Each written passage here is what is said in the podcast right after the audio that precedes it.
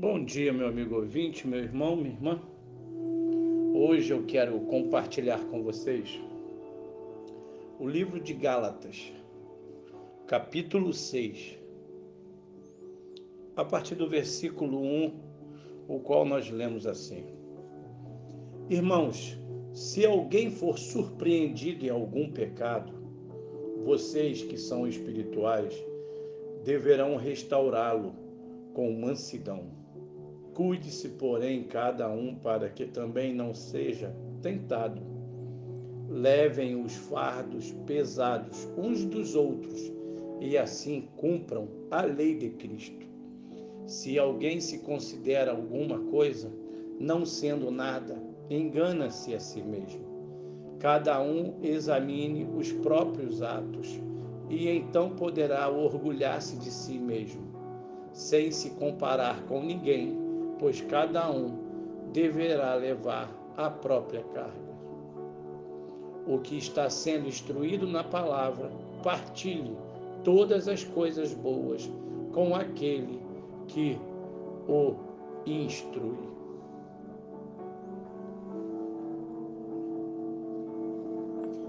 É, meu amigo, meu irmão, minha irmã,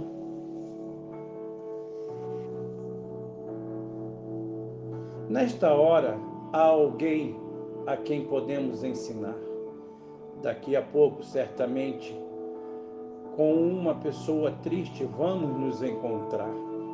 Neste momento, há um ouvinte precisando ouvir uma mensagem que podemos lhe ofertar. Hoje, talvez um pouco distante, há num abrigo um menino ou menina, talvez muito diferente de nós, e com uma história comovente, à espera de um verdadeiro lar.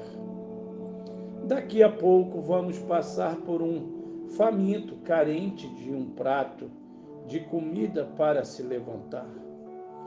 Logo, logo receberemos um serviço de uma pessoa cuja história podemos escutar. É possível que vejamos um animal cuja vida podemos até salvar. Perto há um desfavorecido, um mendigo, cuja história podemos ouvir e seu corpo sujo abraçar. Mais adiante, há um desorientado que podemos, com uma simples palavra, animar. Muito perto, há um pecador a quem o Evangelho libertador do reino de Deus jamais podemos deixar de anunciar. Na próxima esquina, há um idoso necessitado de um braço para a rua atravessar ou de uma boca para uma canção lhe entoar. É, nesta manhã, há uma causa justa à espera de um grito que podemos até ecoar. Com pequenos gestos podemos este mundo transformar a todo instante. Sim, nosso conhecimento, nosso dinheiro e nosso tempo podemos doar. Nesta hora podemos em nós mesmos nos fechar somente em nós mesmos pensar e apenas a satisfação de nossas necessidades até buscar.